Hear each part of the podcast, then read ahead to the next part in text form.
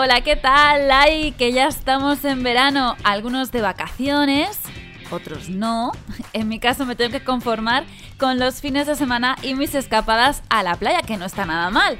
Valencia y toda la zona de Gandía y Denia está tan solo un poco más de una hora en coche, así que se va llevando. Ya tengo el modo on de querer desconectar un poco. Llevaré unas tres semanas que no estoy siguiendo un plan de entrenamiento, salgo a correr, un poco a nadar, ay, la natación. Pero bueno, resumiendo, sigo saliendo a correr, pero sin la exigencia de seguir un plan. También estoy en modo de pensar nuevos contenidos, especialmente para vosotros, quienes estáis al otro lado escuchando estos podcasts de los lunes. Así que hoy será el último programa de la temporada hasta septiembre y como me gustaría que este espacio fuese un lugar para que podamos interactuar entre nosotros, os voy a dejar un email info arroba missleggingsrun.com Miss Leggings Run, tal cual, conforme está escrito en todas mis redes sociales. No os olvidéis de ninguna G, hay tres, que sé que, que se os pasa. Repito, info arroba missleggingsrun.com.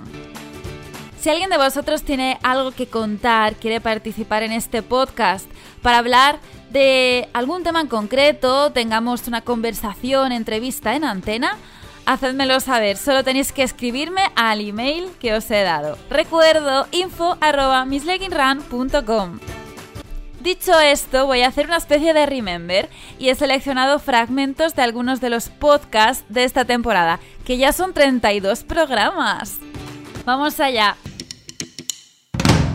Durante el transcurso de este programa de Miss Leggings Run Radio, se han quedado algunos temas pendientes y uno muy en concreto.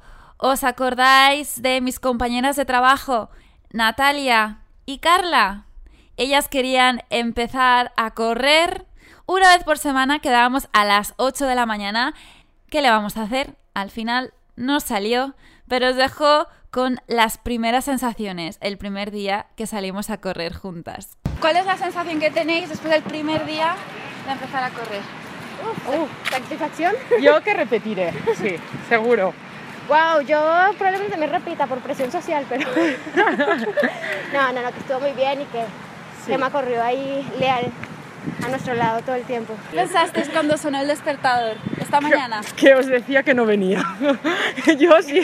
Ojalá estuviera lloviendo, ¿verdad? Sí, también.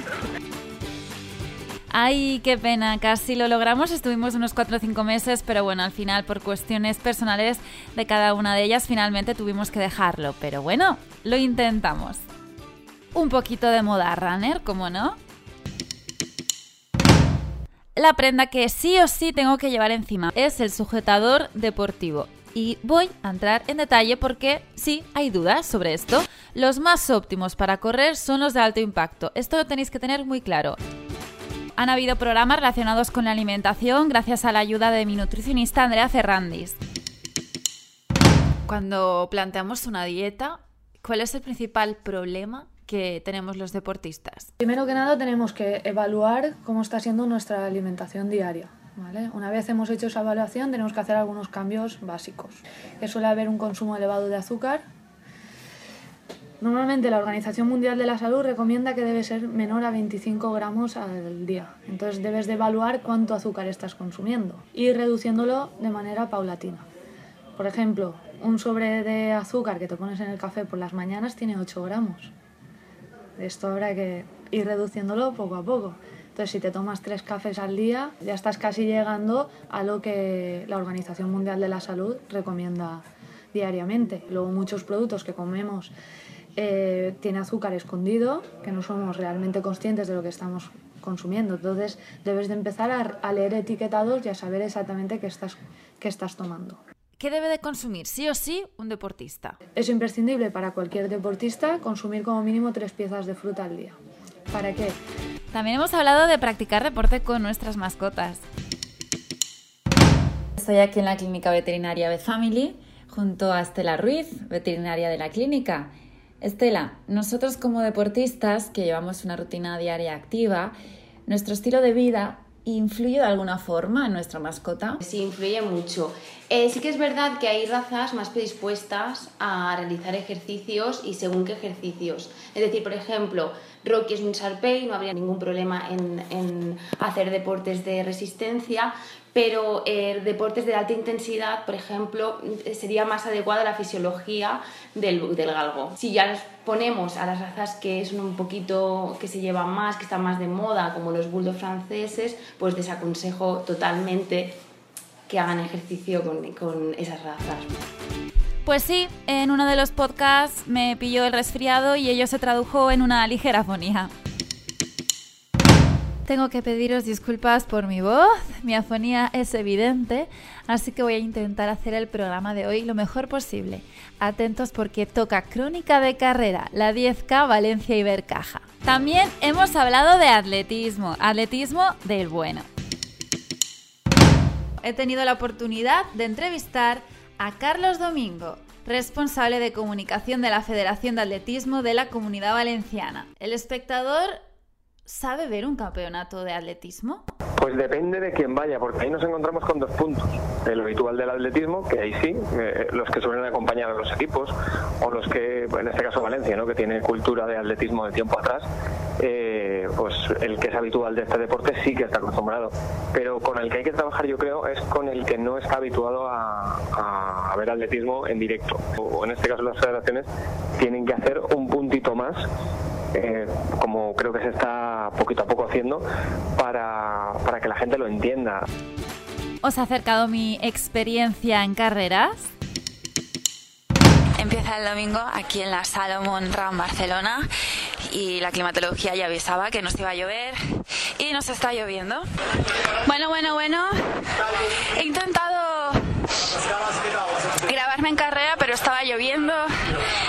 Muy pendiente de las escaleras y ha sido imposible sacar la, grabadora del, cinturón. Tenía miedo de llevarla en las manos por si, por si me caía y muy contenta.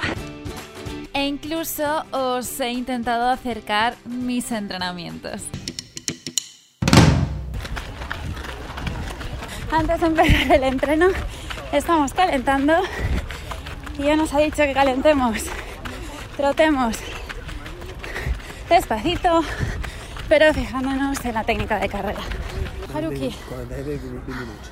O sea, empezamos unas, un entreno duro y nos pones un entrenamiento de 20 minutos. De calentamiento. calentamiento. ¿Y qué viene Progresivo, progresivo. Ah, vale. ¿Y después qué viene? Ah, ¿que estás grabando ya? Claro. Ah, me deja jaleo. ¿Me jaleo? Una serie de activación para la competición del domingo, la Divina Pastora. Vale.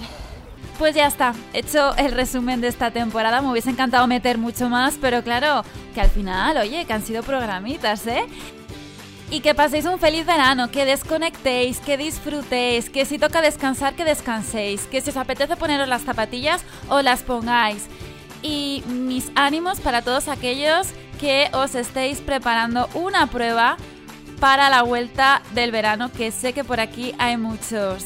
Disfrutad del veranito y nos vemos en septiembre. Adiós.